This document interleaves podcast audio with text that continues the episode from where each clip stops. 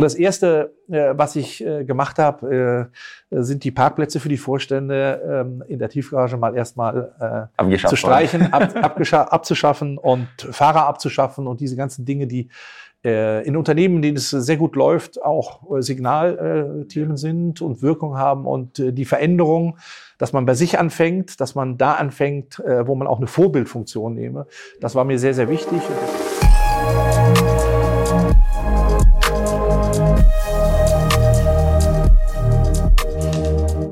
Lieber Herr Dr. von Preen, es ist mir eine riesige Freude, Sie bei unserem aktuellen Leader Talk begrüßen zu dürfen und vielen herzlichen Dank für die tolle Einladung in Ihr Studio. Ich bedanke mich bei Ihnen. Es ist wirklich eine große Freude, dass wir uns auch wiedersehen und in dem kleinen Studio hier bei Intersport freuen wir uns, dass Sie auch sind. Ja. Vielen Dank. Äh, Sie haben, ein sehr, Sie haben sehr bewegte Jahre, äh, seitdem Sie bei Intersport begonnen haben. 2017 war das, glaube ich. 2018. 18. Ja. Und äh, wenn man bedenkt, dass das Unternehmen eigentlich äh, fast 70 Jahre alt ist und eine sehr glorreiche, erfolgreiche Vergangenheit hatte. Und irgendwann kommt ein Zeitpunkt, wo man sagt, man muss sich verändern. Und das ist da, wo Sie, glaube ich, gerufen wurden mit all Ihrer Erfahrung. Was haben Sie vorgefunden? War da eine Riesenfreude, endlich wieder mal eine Veränderung da? Oder wie war der erste Empfang im Unternehmen? Ich äh, muss das zweiteilen. Einmal der persönliche Empfang hier in Heilbronn äh, bei den Mitarbeiterinnen und Mitarbeitern. Der zweite Teil der Empfang dann auch in der Händlerschaft, bei den Unternehmerinnen und Unternehmern, für die wir ja arbeiten. Mhm. Ähm, hier in Heilbronn, ähm, äh, da das Unternehmen Intersport eine wechselhafte Geschichte in den letzten zehn Jahren auch vorgefunden hat, sehr viel Wechsel auch in der Vorstandschaft, ähm, war eine gewisse Skepsis da, aber auch ein gewisses Interesse, eine gewisse Offenheit ähm, verbunden mit Sorge, was passiert denn jetzt? Was kommt auf uns zu? Welche Entwicklungen müssen wir haben? Und äh, was ist das für ein Typ, der da kommt? Weil ich kam ja nicht aus dem klassischen Handelsumfeld, sondern aus der Unternehmensbranche. Kein Brancheninsider. Kein, Branchen, kein direkter Brancheninsider. Also ein bisschen Skepsis, Interesse, aber auch Sorge, Angst, was passiert jetzt? Mhm. In der Händlerschaft ähm, war es eher so, dass man kritisch geguckt hat, äh, wie äh, kriegen wir jetzt die Herausforderungen, die wir bei der Intersport haben, die wir auch sehen, wirklich in eine nächstes Level und äh, können die Herausforderungen auch lösen. Und ähm, da hat man am Anfang auch ähm, eine relative Offenheit mir gegenüber gezeigt, dass jemand da ist, der jetzt auch entsprechend anpackt. Aber dieses Vertrauen mussten wir uns dann, ich mir dann auch erarbeiten in den ersten zwölf bis 18 Monaten. Und da war der Weg, äh, die Händler, die Eigentümer eng einzubinden, zu besuchen, persönlich zu besuchen auf der Fläche, äh, aber auch Veranstaltungen zu machen, um die Notwendigkeiten für die Transformation noch mal sehr deutlich zu machen. Das war ganz, ganz wesentlich. Genau. Und ich glaube, was bei Ihnen eine besondere Herausforderung darstellt, das ist ja eine Genossenschaft. Das heißt, ja. die Händler sind nicht nur Ihre Kunden, ja. sondern gleichzeitig auch die Eigentümer. Und da sind 800 Händler, wenn ich mich nicht irre in etwa, mit denen man auch klarkommen muss und die Mitarbeiter abholen. Ja. Und äh, die Skepsis war auch verständlich, weil es gab ja sehr viele Versprechen davor, dass, was man ändern muss, wie man ändern muss. Aber was wir auch häufig in unseren Unternehmen erleben, dass viele sind Erkenntnis Giganten und Umsetzungszwerge. Ja. ja. Und äh, wie haben Sie das dann empfunden? Wie konnten Sie diese Skepsis, das ist ja auch eine Chance, wenn man das dreht. Ja. Also da haben Sie hundertprozentig recht und ähm, wie ich vorhin auch schon gesagt habe, man musste die Nähe oder ich wollte die Nähe zu den Eigentümern suchen. Ich habe auch das Thema Eigentümer erstmalig positioniert. Ich habe die Händler ganz anders angesprochen.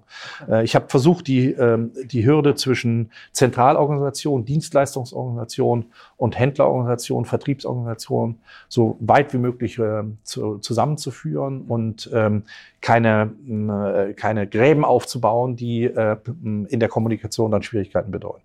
Durch die persönlichen Austausch auf der Fläche hat man sich Respekt äh, auch erarbeiten können und natürlich Walk the Talk. Alles das, äh, was man quasi machen wollte und was wir machen wollten, haben wir sehr detailliert und äh, sehr genau ähm, gezeigt und haben es aufgeschrieben und sind dann auch diese Projekte entlang gelaufen. Ich habe gerade im März diesen Jahres die letzte Generalversammlung okay. hinter mich gebracht und äh, das waren viereinhalb Jahre äh, ja, nach dem Start äh, der Strategie und konnte dann jeden Schritt, den wir gegangen sind, jedes Projekt, was wir äh, annonciert haben, entsprechend mit umsetzen und wir waren sehr stolz darauf, weil trotz Corona, also der Handel wurde ja nochmal seit 2020 erschüttert, erschüttert und in eine äh, besondere Situation gemacht. Trotz dieser, ähm, äh, dieser Umstände, dieser krisenhaften Umstände, haben wir es geschafft, das Unternehmen komplett neu auszurichten. Wichtig ist aber, man muss die Mannschaft hinter sich bringen, muss der Mannschaft erläutern, welche DNA das Unternehmen hat, welche Rolle das Unternehmen spielt und dann all das, was man sagt, auch wirklich umsetzen. Und äh, das wird dann auch entsprechend positiv gutiert. Und ich glaube, für Sie war das wichtig, auch diese Konzeption besten Sport zu definieren und zu sagen, ja. wo wollen wir hin, weil die Menschen eine klare Richtung brauchen. Und äh, wie haben Sie so ein Konzept äh, miterstellt? Wie haben Sie die Leute sozusagen aus deren Skepsis für etwas Neues begeistern können? Das ist ja Doing. Ja, also es war eine ganz spezielle, besondere Situation, denn das Unternehmen hatte vorher keine Strategie, keine klassische Strategie ausgearbeitet, an der man sich entlang entwickeln konnte und auch man keine lebt aus der Vergangenheit heraus. Genau, man lebte so aus der Vergangenheit heraus. Es gab eigentlich den Blick nach vorne gar nicht so. Man hatte keine verlässlichen Leitplanken, in denen man sich bewegen konnte.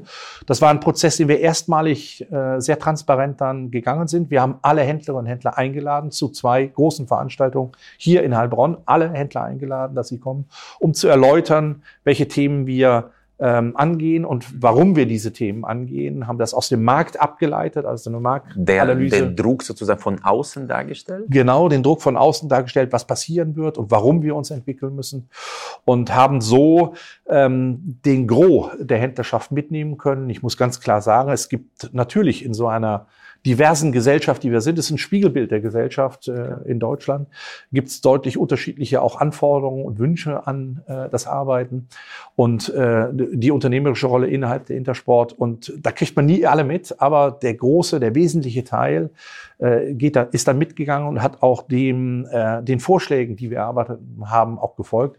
Großer Vorteil in der Genossenschaft. Sie wissen, in dem Aufsichtsrat gibt es auch Genossen, sind, sind Genossinnenvertreter, sind Händler da. Auch da hat man dann Multiplikatoren, die einen auf diesem Weg auch mitnehmen und unterstützen. Mhm. Und äh, was ich faszinierend fand, äh, die kulturelle Veränderung bei Ihnen begann am Parkplatz. Ja. Oder? Das, das ist richtig. Ja, ich bin in ein Unternehmen gekommen, wo es sehr ähm, äh, klare Rahmenbedingungen gab, die top-down äh, aufgesetzt hierarchisch, wurden, hierarchisch ja, aufgestellt waren, wo es darum ging, auch bestimmte Goodies zu haben, die man äh, gerne auch, äh, je nachdem in welcher Ebene man äh, tätig ist, dann genutzt hat. Und das Erste, äh, was ich äh, gemacht habe, äh, sind die Parkplätze für die Vorstände äh, in der Tiefgarage mal erstmal äh, zu streichen, ab, abzuschaffen und Fahrer abzuschaffen und diese ganzen Dinge, die äh, in Unternehmen, in denen es sehr gut läuft, auch äh, Signalthemen sind und Wirkung haben und äh, die Veränderung, dass man bei sich anfängt, dass man da anfängt, wo man auch eine Vorbildfunktion nehme. Das war mir sehr, sehr wichtig und deswegen dort ähm, logischerweise und wichtigerweise die ersten Schnitte gesetzt, um dann auch ähm, die Führungskräfte, meine Kollegen mit, mit in diesen Transformationsprozess zu nehmen. Ja, das ist auch unsere Erfahrung, wenn man strukturell nichts verändert und versucht, die ja. Werte an die Wand aufzuhängen und ja. zu sagen, so sollen wir uns verhalten und gleichzeitig ganz andere Signale sendet. Also man muss immer bei sich selber beginnen. Man ja. muss die Energie, die Kraft äh, haben, äh, dort äh, erste Signale zu setzen und dann alle mitzunehmen, äh, gerade die Führungsmannschaft mitzunehmen und auch da ganz offen. Auch wir haben auch Austausche vornehmen müssen. Wir haben identifizieren müssen, wer wirklich den, den Weg unterstützt und wer bereit ist, diese extra Meile dann auch zu gehen, um die notwendige Transformation äh, zu realisieren. Und ähm, haben jetzt ein Team, äh, welches wirklich bereit ist für die Zukunft, welches die Aufgaben auch nehmen kann. Bin sehr stolz darauf, viele Leute habe, die an vielen Positionen äh, sehr, sehr gute Arbeit leisten. Mhm. Und das ist ja auch faszinierend zu sehen, dass man zwar auch äh, neue Leute mit reinnimmt, aber auch aus bestehenden Positionen plötzlich so viel Potenzial ja. äh, entfaltet wird, ja. wo wir sagen, wow, das hätten wir nie gedacht. Aber wenn man den Leuten die richtigen Leitplanken gibt und ja. die, die Freiräume ermöglicht, sich in diesen äh, Leitplanken zu bewegen, dass da immer man überrascht wird. Ja. Absolut, auch ein Blick zurück, als äh, wir in das Unternehmen gekommen sind und die Transformation und die äh, Strategieumsetzung aufsetzen konnten, hat, fanden wir ein Unternehmen vor, welches in Silos geführt wurde. Also es gab Vorstandsbereiche und die wurden sehr, sehr konsequent. Klar getrennt. Klar getrennt nach unten. Und dort quasi den Sektkorken hochknallen zu lassen und Freiheiten zu geben und zu fördern, dass man über die verschiedenen Bereiche hinweg zusammenarbeitet, das hat bei manchen Menschen Energien gelöst, die, die hätten wir gar nicht erwartet und hat die ganze Dynamik auch ähm, dann gebracht. Heißt natürlich, dass man sich dann auch im Vorstandsteam wieder verstehen muss und ähm, quasi miteinander diese Themen angehen. Und das ist so eine Grundvoraussetzung. Und diese Energiefreisetzung hat dann auch geholfen, dass man jungen Leute aus der Unternehmung äh, entsprechende Karrierechance äh, gegeben hat, die sie auch dann gerne genommen haben und äh, hat über die gesamten Bereiche hinweg auch die Kommunikation der Anforderungen an die Transformation, die Kommunikation der Strategie, die Aufnahme der Inhalte der Strategie deutlich erleichtert. Mhm. Dass wir auch feststellen, dass Stakeholder Management und sich hatten da in der Corona-Zeit auch mit den Finanzierern, mit Warenkreditversicherern und mit den Eigentümern und Mitarbeitern und Betriebsräten, das war ja eine, das ist, das war keine Balance, das war Balancieren. Ja, das ist das, das ist richtig und ich erinnere mich sehr gut noch daran. Wir haben ja auch viele äh, gemeinsame Stunden dann äh, verleben dürfen. Äh, ich habe mich in der Zeit, äh, ich sag mal, 80, 90 Prozent meiner Aufgabe war Kommunikation, ja, die Netzwerke äh, zu halten, zu informieren, die Menschen äh, zu einen, zu sammeln, äh, auf die wichtigen Themen äh, zu fokussieren und natürlich auch in der Kommunikation Richtung Banken, Kreditversicherer etc. immer sehr transparent zu sein, sehr offen zu sein und jederzeit, jederzeit für die äh, Damen und Herren dann auch erreichbar zu sein. Das war ein Schlüssel des Erfolges. Und wir haben natürlich, wie wir es heute hier machen, ähm, die neuen technischen Möglichkeiten dann auch genutzt. Wir haben jede Woche mindestens einmal mit den Eigentümern, also mit den Händlern, äh, Kontakt gehabt ähm, über äh, Videokonferenzen und haben die ganzen Anforderungen, die Herausforderungen, die Probleme äh, dann besprochen, haben informiert und das wurde auch sehr, sehr positiv aufgenommen, honoriert, ähm, und so auch eine schwierige Zeit, Corona-Zeit, äh, genutzt, um eine neue Kultur zu etablieren und ähm, ich sag mal Dinge auch zu verändern, die vielleicht ohne Corona gar nicht so möglich waren. Da, Corona hat da ein bisschen auch einen Druck drauf gesetzt, ehrlich gesagt. Genau. Wir sagen, der, der richtige Transformationsprozess beginnt häufig mit der Handlungsnotwendigkeit genau. und nicht mit der Einsicht. Absolut. Und das ist, glaube ich, in dem Kontext kann man auch das Positive daraus ziehen, dass der Druck so hoch war, dass ja. man wandeln musste. Ja. Und ich glaube, jeder hat so gewisse Führungsprinzipien. Sie haben äh, auch die und man merkt immer wieder, wenn man sich mit ihnen austauscht, Vertrauen gehört dazu. Ja, also Vertrauen ist äh, für Führung unersetzlich. Also wenn man nicht vertraut, kann man nicht führen. Und ich habe ein Narrativ äh, schon seit vielen, vielen Jahren. Menschen machen Unternehmen erfolgreich. Ja. Und wenn man den Menschen nicht das Vertrauen schenkt, wenn man nicht an sie glaubt, wenn man sie auch nicht spüren lässt, dass man an sie glaubt, wenn man ihnen nicht die Freiräume gibt, dann werden sie sich nicht entwickeln. Und ich muss sagen, ich bin sehr, sehr dankbar dafür, dass ich viele Menschen hier führen durfte und darf und äh, ihnen das Vertrauen schenken darf. Und ich bin immer belohnt worden äh, mhm. dafür. Und äh, die Menschen äh, geben das gerne zurück. Und äh, wie gesagt, es, es entfalten sich Dinge, die man so gar nicht sieht. Ich bin stolz darauf, Menschen einzustellen, die besser sind als ich. Ich bin keine eierlegende Wollmilchsau. Ja. Ich, äh, ich kann nicht alles, will ich auch gar nicht. So entwickelt sich ein Unternehmen. Und, und in ein Team aufzusetzen, wo wir sehr starke Kompetenzträger drin haben, die Spaß daran haben, gemeinsam Dinge nach vorne zu treiben, ist der Schlüssel des Erfolges. Ja, ich glaube, was auch äh, mir persönlich geholfen hat, zu unterscheiden zwischen dem Vertrauen und Zutrauen. Ja. Weil Vertrauen ist Menschenbild, ja. Zutrauen ist äh, die Abwägung zwischen den Fähigkeiten, Kenntnissen und Möglichkeiten, ja. mit einer Aufgabe zurechtzukommen. Und äh, viele denken, Vertrauen ist ein sehr, oder Zutrauen ein sehr schönes Wort, aber rein aus der wirtschaftlichen Perspektive haben sie natürlich mehrere Aspekte, die interessant sind. Erstens, Vertrauen, sie geben zuerst etwas, und meistens aus der Reziprozität-Perspektive geben die Menschen etwas zurück. Genau. Ja, das ist das Gesetz der Evolution. Ja. Was aber noch interessanter ist, Vertrauen reduziert Komplexität und die erste Aufgabe der Führung, Transaktionskosten im Unternehmen zu senken. senken. Und wenn Sie natürlich mit Vertrauen führen, führt es dazu, dass Sie weniger kontrollieren müssen und weniger im Mikromanagement die Leute anleiten. Ja. Absolut, das sehen wir jetzt auch, auch gerade auf der großen politischen Bühne. Man kann nicht durch Verbote äh, und Regulationen äh, alles bewirken. Man muss einfach zutrauen, man muss öffnen. Äh, dann, den äh, Rahmen dann entsteht, entsteht etwas. Ja, genau, den Namen setzen muss das Spielfeld bestellen und einen Schiedsrichter auf das Spielfeld genau. stellen. Aber der Rest. Und Regeln muss, definieren, genau, aber nicht sagen, nicht da laufen, nicht da laufen und nicht da laufen. genau. Das ist ja das, was ja. wir zurzeit erleben. Ja. Äh, was ich auch sehr faszinierend fand, als sie mir dann nach Hause, nach Hause dieses Playbook ja. geschickt hatten. Ja. Vielleicht, äh, das war ja keine Selbstverständlichkeit, auf dem Niveau so etwas zu erstellen. Das ist auch ein Invest. Ja. Das stimmt, das ist ein Invest, aber ein gutes Invest, äh, ja. was wir auch jetzt nutzen, um es an neue Mitarbeiterinnen und Mitarbeiter zu geben. Wir haben auch ein paar Preise gewonnen damit, äh, Echt? dass man für das gesehen Change hat. Kultur, genau, für Change, für Transformation okay. äh, im, in komplexen Organisationen. Ähm, warum haben wir das gemacht? Um einfach nochmal zu dokumentieren, welchen Weg wir gemeinsam gegangen sind. Um die ganze Diskussion über die Purpose, also die DNA der Firma noch, noch zu visualisieren. Um die Vision und die Mission klarzuschreiben. Um den Mitarbeiterinnen und Mitarbeitern ähm, äh, Aspekte an die Hand zu geben, wie sie bestimmte Themen angehen können. Also Arbeitsmethoden, Arbeitsweisen aufschlüsseln. Und natürlich auch ein Instrument zu haben, welches kontinuierlich in der Kommunikation genutzt werden kann. Wir haben äh, eine, eine, einen monatlichen Austausch jetzt äh, etabliert, wo alle Themen, die in diesem Playbook festgeschrieben sind, nochmal an die Mitarbeiter kommuniziert werden.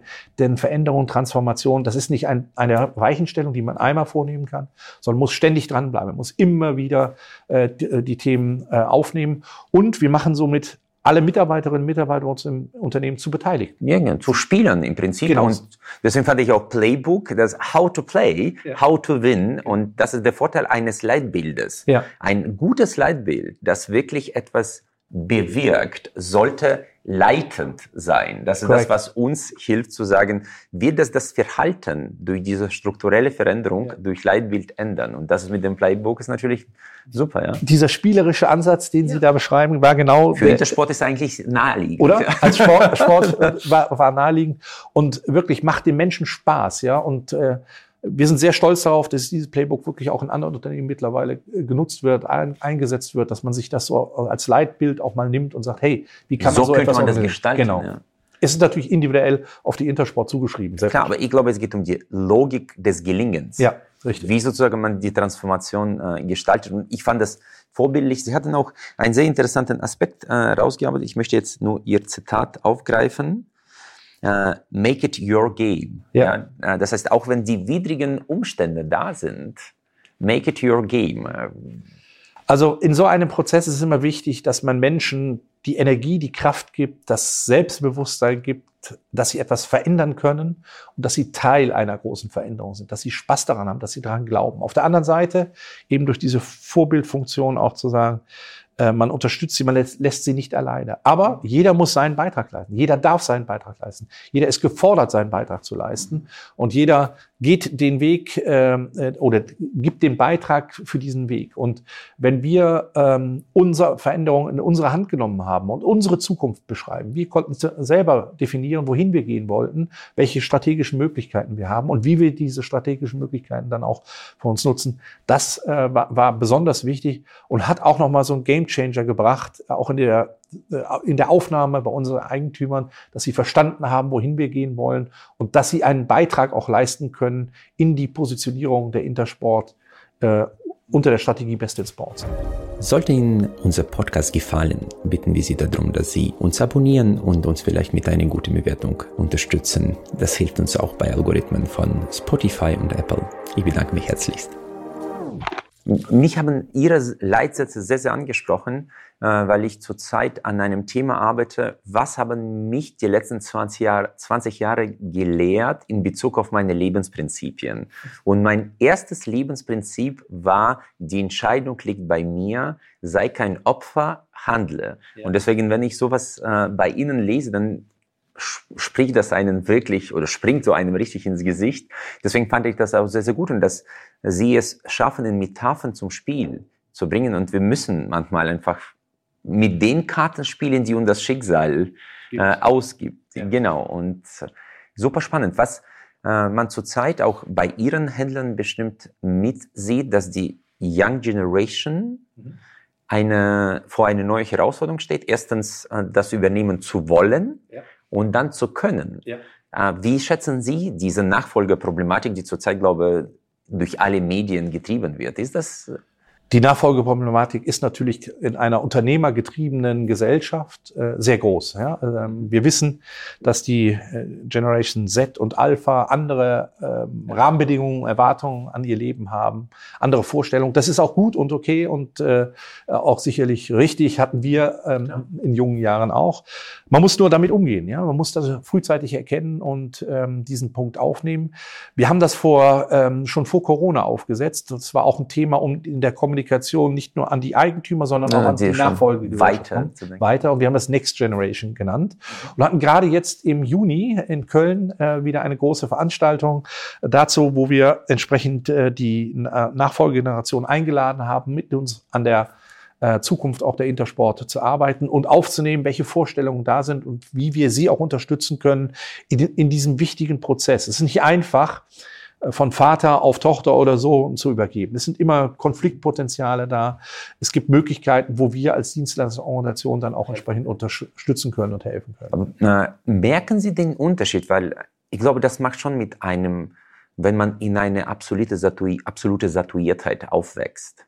Macht das etwas mit den Menschen oder ist das äh, ein Mythos? Das heißt, ich muss gestehen, äh, ich bin in einer privilegierten Position, weil das, was wir bei unserem Unternehmen haben, sind natürlich äh, Leute, die mit einem High-Performance-Mindset in eine Beratung, jetzt sagen wir Transformations-, ja. Strukturierungsberatung, das ist High-End-Anspruch. Ja. ja dass er derjenige, der hingeht, weiß, was er will. Was genau, was er erwartet und was für extra Meilen man geht. Ja. Wie spüren Sie das jetzt bei den jungen Leuten, mit denen Sie sich austauschen? Gibt es da Unterschiede?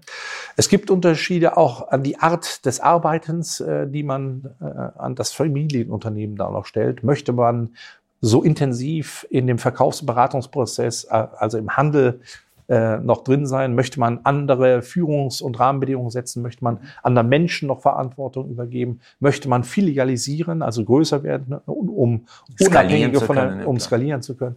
Also diese Dinge beschäftigen die jungen Leute äh, schon sehr.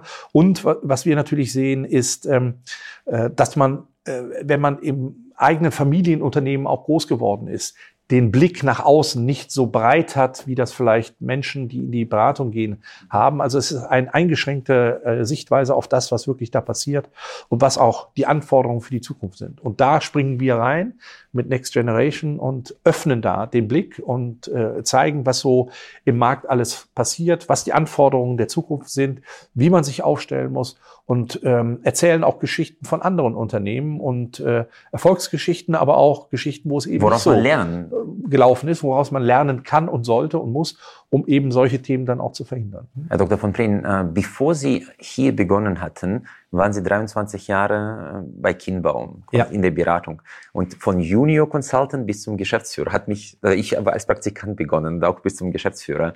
Was haben Sie da mitgenommen, was Ihnen geholfen hat äh, in einem neuen Setup? Das ist doch was anderes, wenn Sie jetzt äh, Organisationen gestalten von außen, als plötzlich Organhaftung und Organverantwortung zu übernehmen. Was konnten, wie konnten Sie diese zwei Welten zusammenbringen? Also erstmal muss ich mich nochmal bedanken, auch bei der Familie Kiembaum, das ist mir ganz wichtig, die mir nämlich die, das Vertrauen geschenkt haben und die Möglichkeiten gegeben haben, mich so zu entwickeln, wie ich das da getan habe. Das war für mich auch ähm, kulturprägend, das muss ich ganz ehrlich sagen. Wenn man so lange Zeit im, im, in der Beratung ist, irgendwann kommt der Zeitpunkt, wo man sich Gedanken macht, wie geht's weiter? Was, was kann man noch machen? Und ich wollte diese Organhaftung, ich wollte dieses gestalterisches Element nicht nur vorzudenken, äh, Projekte mit auszusteuern, ähm, sondern wirklich in die Umsetzung, in die eigenverantwortliche Umsetzung zu gehen, das ganze Thema zu übernehmen, zu kommunizieren, dafür gerade zu stehen, das war für mich ein riesen Anreiz. Und äh, diesen Anreiz habe ich bekommen bei der Intersport. Für mich ganz entscheidend war, äh, dass es eine Aufgabe war, in der ich wirklich grundsätzlich über die Zukunftsorientierung des Unternehmens nochmal nachdenken durfte, dass mir das Vertrauen geschenkt wurde von Seiten des Aufsichtsrates, dieses zu tun. Und ähm, von der strategischen Ausrichtung bis zur Restrukturierung, Transformation des Ganzen. Corona wusste ich natürlich nicht, dass das noch als Zusatz Kirsche draufkommt, um genau. draufkommt. Aber der Rest war hochspannend für mich und hat mich so ein bisschen, ich will es mal äh, polarisierend sagen, aus der äh, aus der äh, reinen theoretischen Anwendung mhm. hin zur praktischen Umsetzung gebracht. Und die, diesen Schritt mal zu machen, kann ich jedem nur wünschen. Obwohl ich auch sagen muss, bei Kienbaum habe ich Unternehmen gründen dürfen, in der Schweiz zum Beispiel, habe also eigentlich eine unternehmerische Rolle gehabt. Aber hier eine Gesamtverantwortung für so einen dynamischen Konzern zu haben. Und mit so vielen Herausforderungen sozusagen. Mit so vielen Herausforderungen, ja. Äh, was Ihnen, glaube ich, gelungen ist, und das ist, was man aktuell aus der Presse entnimmt, deswegen kann man sagen, Sie haben jetzt Rekordumsätze geschrieben und das ist trotz äh, der alle Einschläge von außen. Ja. Man merkt, dass äh, Ihre Transformation Früchte trägt und auch Online-Thema beherrschen Sie auf Ihre eigene Art und Weise, indem Sie die lokale Welt und eine Online-Welt verbinden. Ja. Äh, Sie sind gleichzeitig auch ein äh, Präsident des Handelsverbandes. Und das ist jetzt wiederum eine ganz neue Welt, ganz neue Herausforderung. Und man muss ja sagen, wir sind in einem epochalen Wandel, was den Handel anbetrifft. Ja. Wenn ich jetzt anschaue, dass in den letzten, äh, ich glaube, sieben, acht Jahren wir, sagen, 60.000 Geschäfte verloren haben. Richtig. Äh, in den äh, Flächen. Handelsgeschäften. In Handelsgeschäften, genau, in, in den Städten. Und das ja. ist die Frage, sterben die Städte auf? Brauchen wir Handel in den Städten? Also, wir haben jetzt viele Dinge angesprochen. Ich nehme das letzte Mal, weil ich dafür, weil ich dafür brenne und begeistert bin. Nein, die Städte sterben nicht aus. Wir haben natürlich unterschiedliche Herausforderungen in den Megazentren, in den Großstädten und in den Mittelzentren und äh, Kleinstädten. Je kleiner die Stadt wird, desto komplexer oder schwieriger wird die Situation. Ähm, aber wir sollten uns dieser Herausforderung auch stellen. Wir sehen bei Großstädten wie in Wien zum Beispiel da hat es ähm, historische Gründe, was das Mietniveau betrifft, dass die Stadt floriert, dass der Handel in, den, in der Stadt floriert. Wir haben auf der anderen Seite Städte wie zum Beispiel Kopenhagen, die sehr modern, sich neu ausgerichtet, dynamisch kaufen, äh, äh, leben, äh, aber auch Kleingewerbe in der Stadt erlaubt, also sehr dynamisch sich mit der Veränderung auseinandergesetzt haben oder eben Amsterdam, äh, wo auch sehr, sehr viel äh, städteplanerisch richtig gemacht wurde, um eine dynamisch pulsierende Stadt auch zu haben. Ich bin sicher, dass der Handel da seine Verantwortung nachkommt. Ich glaube nur, dass wir die Rahmenbedingungen für, äh, für eine Stadtentwicklung neu setzen müssen. Auf der politischen Seite müssen die, die äh, ich sag mal, Reglementationen deutlich äh, zurückgehen. Die Bürokratie muss deutlich zurückgehen, was TA-Lärm betrifft, was Baugenehmigung betrifft, muss einfach schneller gehen. Man muss sich darüber neue Gedanken machen, was man mit dem Thema innenstadtrelevante Sortimente macht. Und man muss ähm, nicht nur den Handel auf diesem Weg mitnehmen, sondern die Gastronomie, die öffentliche Verwaltung, warum sind öffentliche, warum schotten sich öffentliche Verwaltungen so ab? Warum nimmt man nicht das Passamt mal mitten in die Fußgängerzone rein, um Frequenzen Wo zu Wo die Leute sind. Wo die Leute sind, etc. Also solche Dinge muss man neu denken, um dann nach vorne zu gehen. Und ganz klar, ich glaube an die Städte. Die Stadt äh, ist in Deutschland auch ein Stück weit Kulturgut, ja. Und ich möchte nicht, ähm, äh, dass äh, Städte sich äh, so entwickeln, dass sie ähm, äh, keinen gesellschaftlichen Austausch mehr in, in der Mitte. Die physische äh, Begegnungen sind essentiell. Ja? Genau, und äh, da gehört, wie gesagt, vieles zu. Ich bin ein Freund, ähm, dass man unterschiedliche Wege auch nutzt. Also ich bin nicht äh, einverstanden damit, dass man die Autos komplett aus den Städten herausdrängen äh, möchte, weil das Thema Umwelt, CO2 spielt da auch keine Rolle, weil immer mehr Elektroautos kommen. Also man muss intelligente Möglichkeiten finden, ähm, verschiedene Wege zusammenzuführen, wie man es übrigens im Handel ja auch gefunden hat. Ähm, wir reden ja nicht mehr nur über stationären Handel oder nur Onlinehandel, sondern das Hybrid. Thema Omnichannel Hybrid steht vorne und jeder Händler hat die Möglichkeit, alle Vertriebswege zu nutzen. Und äh, dafür kämpfe ich, dafür stehe ich ein. Und das ist wirklich eine wichtige Sache, die wir in den nächsten zwei, drei Jahren auch besprechen müssen. Ich glaube, Sie können jetzt aus Ihrer Position auch den politischen Einfluss ein bisschen anders einwerten. Was ich zurzeit erlebe, jetzt, ich muss mich immer als Freiburger Volkswirt bekennen, äh, das äh, widerspricht natürlich meinem Naturell, dass da immer mehr äh, Mikromaßnahmen seitens des Staates äh, eingeleitet werden, aber auch die Menschen die ganze Zeit nach irgendwelchen Förderungen ja. äh, rufen. Ich habe ja gerade eben Ihren Grundsatz mit aufgegriffen, sei Herr deine Entscheidungen und ja. warte nicht, bis die anderen kommen. Ja. Wie sehen Sie die Entwicklung? Also ich habe manchmal den Eindruck, gerade in den letzten Monaten, dass der Staat der bessere Unternehmer sein will, dass er überall regulierend, förderungsseitig eingreifen will. Ich glaube, das ist schlecht. Ja. Der Staat muss die Grundvoraussetzungen schaffen. Ja, der Energiepreis muss wettbewerbsfähig sein, aber nicht nur für die energieintensiven Unternehmen, sondern eben auch für den Handel. Denn der Handel kann sich nicht in ein anderes Land bewegen, der macht den Handel vor Ort. Also grundsätzliche Rahmenbedingungen äh, stellen, Superabschreibungen zum Beispiel in den Städten möglich machen, um Anreize zu schaffen. Der Staat macht das, setzt das Spielfeld, setzt die Schiedsrichter und die, und Regeln und vielleicht. Die Regeln. Genau. Aber und das war's. Spielen müssen wir selber. Spielzüge bleiben bei uns. Genau. Und wir fordern auch nicht. Äh, natürlich haben wir während der Corona-Krise, der Non-Food-Handel, äh, weil es eine besondere Situation war, es ist eine staatlich verordnete Schließung. Dann muss es auch irgendwelche Kompensationen geben, damit eben äh, die Unternehmen äh, in die äh, Zeit nach Corona dann auch, auch gehen können. Ansonsten brauchen wir gar nicht so viele äh, Förderungen. Es, es, macht keinen Sinn, überall wieder mit Förderungen anzusetzen, weil am Ende des Tages ähm, kann ähm, die Wirtschaft, äh, der Handel, die Gesellschaft solche Fragen unter sich dann auch klären. Und es gibt äh, genügend Möglichkeiten, ähm, äh, wenn man Rahmenbedingungen gesetzt hat, sich so unternehmerisch aufzustellen, dass man erfolgreich ist. Ich kann mich noch an unsere Planungsrunden erinnern, wo die Politik erzählt hat, es war ein Fehler, Lockdowns im Handel zu verordnen. Das wird nicht mehr vorkommen. Um einen Monat später wieder eine Lockdown-Welle ja. zu veranlassen. Da äh, kann ich auch nachvollziehen, dass das irgendwo Ausgleichskomponenten sein müssen. Äh, das ist nicht beherrschbar, auch aus dem Management. Das, das war nicht beherrschbar und auch in dieser Zeit haben wir uns natürlich ähm, auf ungewisse Zukunft entsprechend ausrichten müssen.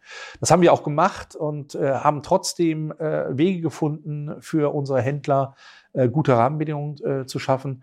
Natürlich war die Kompensation dann ein Stück weit eine Unterstützung, aber man sieht ja jetzt äh, wird die Kompensation, die äh, Einmalhilfen äh, werden ja auch wieder zurückgefordert.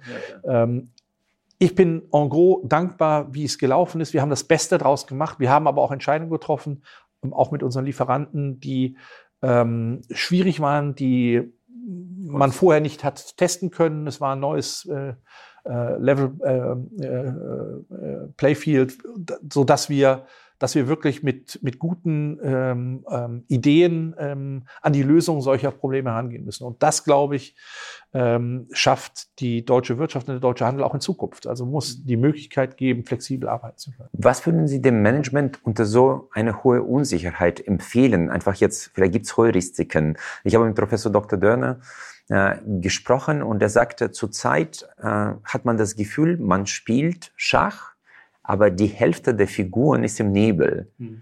Wie würden Sie in solchen Situationen empfehlen zu agieren? Also ich würde immer ähm, meinen nächsten Schachzug sehr genau äh, analysieren vorher. Aber mhm. wenn ich zu einer Entscheidung gekommen bin, dann diese Entscheidung auch äh, konsequent, durchziehen. konsequent durchziehen. Differenzierung in den Geschäftsmodellen ist äh, das Präse der Zukunft. Man muss sich differenzieren, man muss seinen eigenen Weg finden, man muss seine äh, Kompetenzen, seine Stärken äh, kennen und diese dann auch maximal ausspielen. Und alles andere geht über Kooperationen. Alle anderen Themen, die man dann noch andocken will, wo man vielleicht auch wachsen will, schnell wachsen will, werden zukünftig sicherlich viel schneller mit Kooperationen möglich machen, um dann ein intelligentes Gesamtkonzept äh, auch auszubauen. Um auch skalieren zu können, die Kompetenzen, nicht die Fixkosten sozusagen. Ja, ja, genau. Äh, vielleicht zum Abschluss äh, stellen wir immer drei Fragen, Herr Dr. von Preen. Gibt es ein Buch, das Sie in Ihrem Leben sehr geprägt hat oder beeindruckt hat oder Weichen stellen ließ? Es muss ja, kein Fachbuch. Ist, nein, nein, das, ich da, ich kenne das Buch. Ähm, das ist eine Genealogie, die mein Vater ähm, für unsere Familie erstellt wow. hat. Und ehrlich gesagt habe ich mich ähm, in den vergangenen 40 Jahren mit diesem Thema eigentlich nie auseinandergesetzt. Und ähm, ähm, als mein Vater dann dieses Buch ähm, geschrieben hat, mit Unterstützung und die ganze Familiengeschichte ähm, der letzten Jahrhunderte aufgeschrieben hat, mit den verschiedenen Weichenstellungen, Veränderungen, die die Familie auch genommen hat, muss ich ehrlich sagen, war das für mich augenöffnend und hat, hat mich ähm, in eine, eine Zeit mitgenommen, dass ich vielleicht auch viele Dinge, die ich in mir trage, die ich auch als selbstverständlich sehe, äh, hat mir da die Augen geöffnet ähm, äh, und mir eine Hilfestellung gegeben. Ja, ohne Herkunft keine Zukunft. So ist das. Ja. Dann, äh, die zweite Frage ist, was würden Sie mit all Ihrer Erfahrung dem 20-jährigen Alexander empfehlen? Junge, mach es genauso, wie du es damals gemacht hast. Sei neugierig, ja. sei flexibel, verlass dich auf Freunde und äh, Familie, aber geh deinen Weg. Zieh durch, ja. Zieh durch. Okay. Und dann die abschließende Frage, Herr Dr. von Preen. Was ist äh, für Sie Sinn des Lebens? Das ist eine große. Äh, eine, eine, eine, Sie können auch nachdenken. Eine, das ist für alle eine große Frage. das ist ja nicht sehr, alltäglich. Sehr, sehr große, sehr, sehr große Frage. Der Sinn des Lebens, ähm, ein, eine, eine tolle, spannende, äh, familiäre ein tolles, spannendes familiäres Umfeld zu haben, äh, über die Jugend bis ins hohe Alter. Und ähm, dieses dann zu nutzen, ähm, für die Gesellschaft äh, etwas zu tun, Füße zu hinterlassen, Footprints zu hinterlassen, äh, die einen Beitrag äh, für die Gesellschaft und auch für die Kinder und Kindeskinder äh, von mir äh, leisten, um ähm, am Ende des Weges sagen zu können, das, was ich getan habe, äh, habe ich äh, mit Enthusiasmus äh, getan und äh, würde es wahrscheinlich auch wieder tun. Vielen herzlichen Dank. Hat mir weiter Spaß gemacht, Herr Dr. von Trien. Weiterhin viel Erfolg in diesem schwierigen Umfeld. Danke, Herr Bis bald. Danke. Danke, alles Gute.